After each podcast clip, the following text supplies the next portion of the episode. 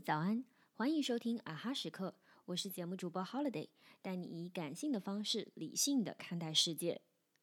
我的表姐今年已经四十几岁了，以前读书的时候学的是俄语，从来没有接触过英语。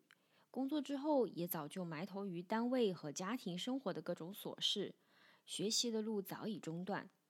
前两年，为了给孩子提供更好的教育，让小侄女去美国读书。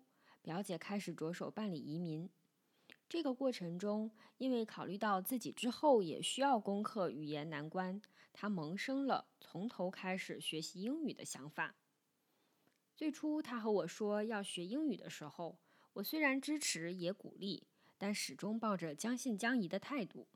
主要是我知道表姐是个急性子，而从头开始学习一门语言是个慢功夫。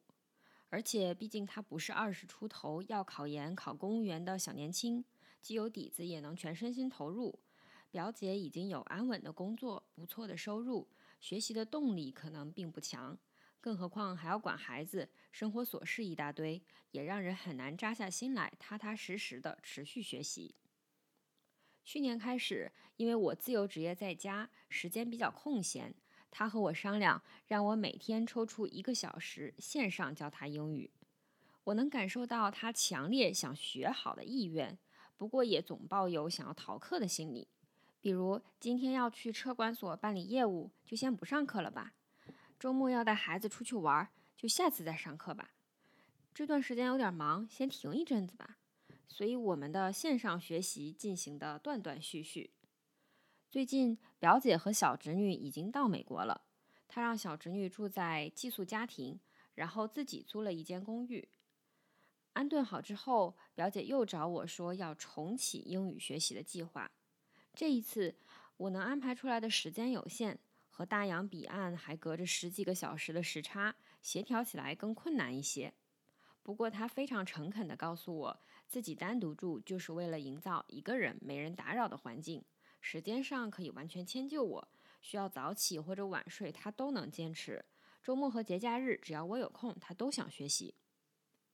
虽然学英语一直都是他的目标，但是去美国前和真正到了之后的学习态度却有了巨大的转变。在国内的时候，虽然也想学，但是一方面缺乏语言环境，对他而言，几乎学的东西都不怎么用得上。而且涉及到英文的事情，都有中介和其他朋友可以帮忙，所以虽然想学，但是不那么着急。